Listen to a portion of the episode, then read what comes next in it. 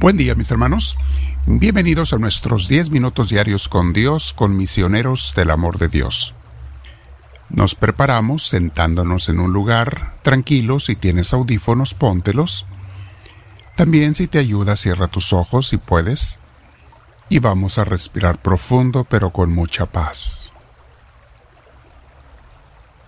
Permite que Dios te regale su oxígeno. Disfrútalo agradecelo en tu corazón porque nos da vida. Y además invita al Espíritu Santo a entrar en ti. En este momento es la oportunidad para invitar al Espíritu Divino que entre en nosotros. Entre en mí, Señor, te lo pido. Llévame tú, inspírame tú, enséñame tú, hoy y siempre. Bendito seas, Señor. Hoy mis hermanos vamos a hablar sobre un tema que se llama Es imposible evitar que la gente nos mienta y a veces nos engañen. Vamos a hablar de un punto que nos quita la paz, la paz que Dios nos da, que quiere que tengamos. Hay veces que la perdemos por este detalle y es lo que vamos a meditar hoy. La enseñanza de hoy, mis hermanos, nos invita a confiar total y primeramente en Dios y solo con cautela en las personas. Cuando te han engañado o te han robado, como a muchos no lo han hecho tal vez, de nada sirve sentirnos además ofendidos en nuestro orgullo. Hoy en día hay muchos robos, mis hermanos, uh, usando las redes sociales, el Internet, mensajes, teléfono, etc.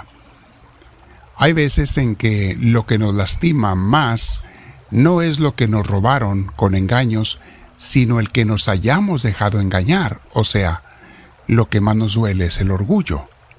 Dice uno, ¿cómo pude ser tan tonto, tan tonta y haber caído?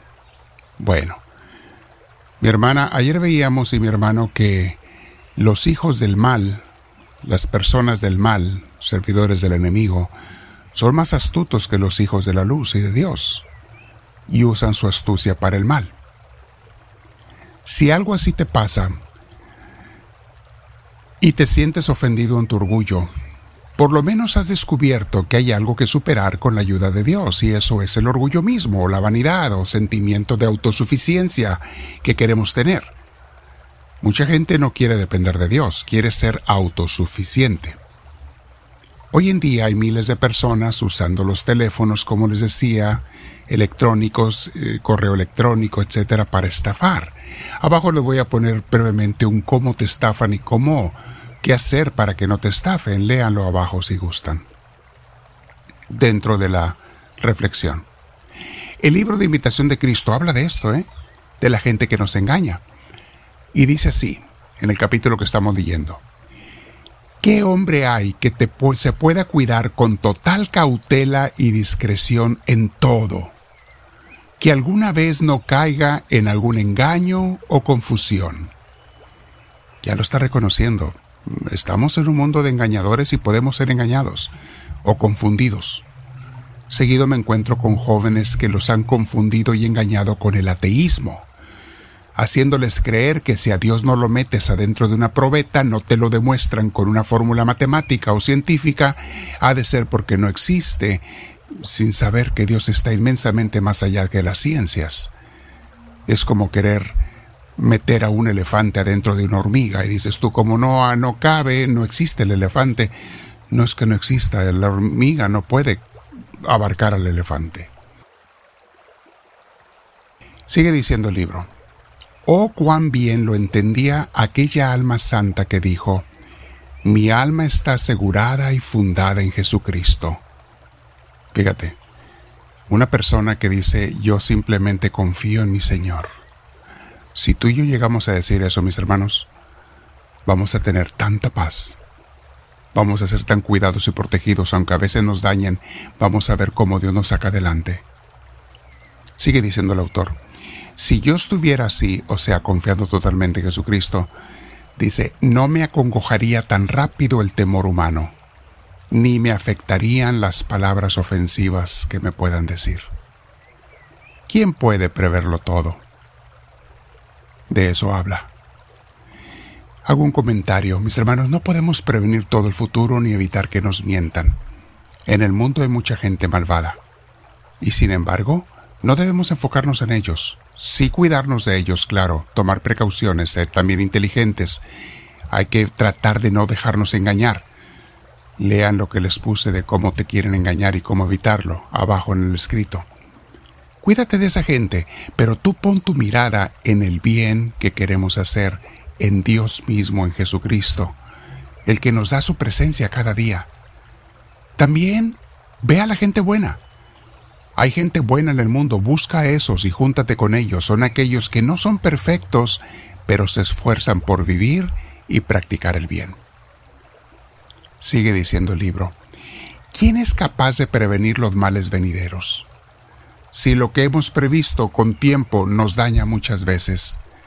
¿Qué hará lo, no prevenido sino perjudicarnos gravemente?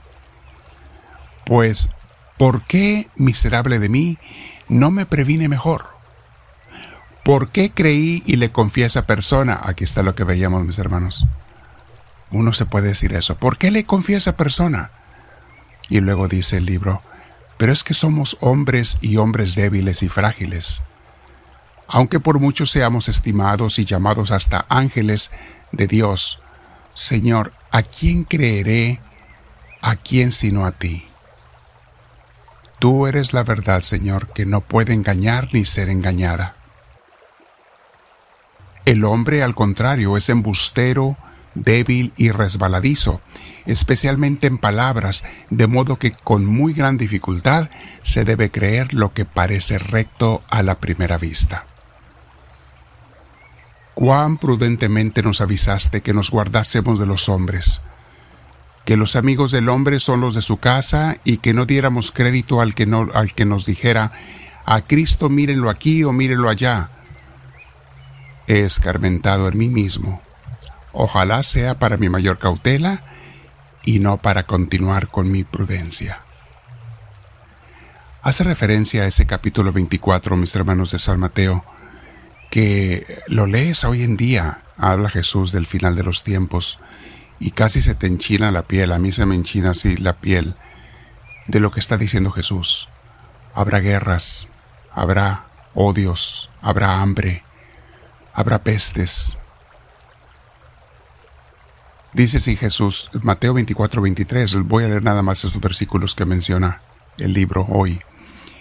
Si entonces alguien les dice a ustedes, miren, aquí está el Mesías, o miren, allí está, no le crean, porque vendrán falsos Mesías y falsos profetas, y harán grandes señales y milagros para engañar, a ser posible, hasta a los que Dios mismo ha escogido. ¿Sabes, mi hermana, mi hermano? Tú y yo no nos escapamos de que nos quieran engañar y de a veces ser engañados, ¿eh? Mejor hay que tener cuidado y confiar en el Dios y no, no pierdas la paz y tan engañado. Deja, si Dios permitió algo, déjalo. El Dios te recompensa y te da lo que necesites. Y Dios te da más que lo que te quitaron cuando eres un hijo de Dios. Eso te lo digo por experiencia, ¿eh? Muchas veces me ha pasado a mí. Dios te da mucho más que lo que quitaron cuando eres un hijo o una hija de Dios. Entonces, ¿para qué estar llorando por lo que te quitaron si Dios te lo recompensó con más? Saliste ganando en esa transacción, en ese daño que te hicieron, saliste ganando porque Dios te dio más. Que no quepa en ti los deseos de venganza, de castigo contra aquella persona. Tenemos que evitar ese tipo de sentimientos y eso déjaselo a Dios.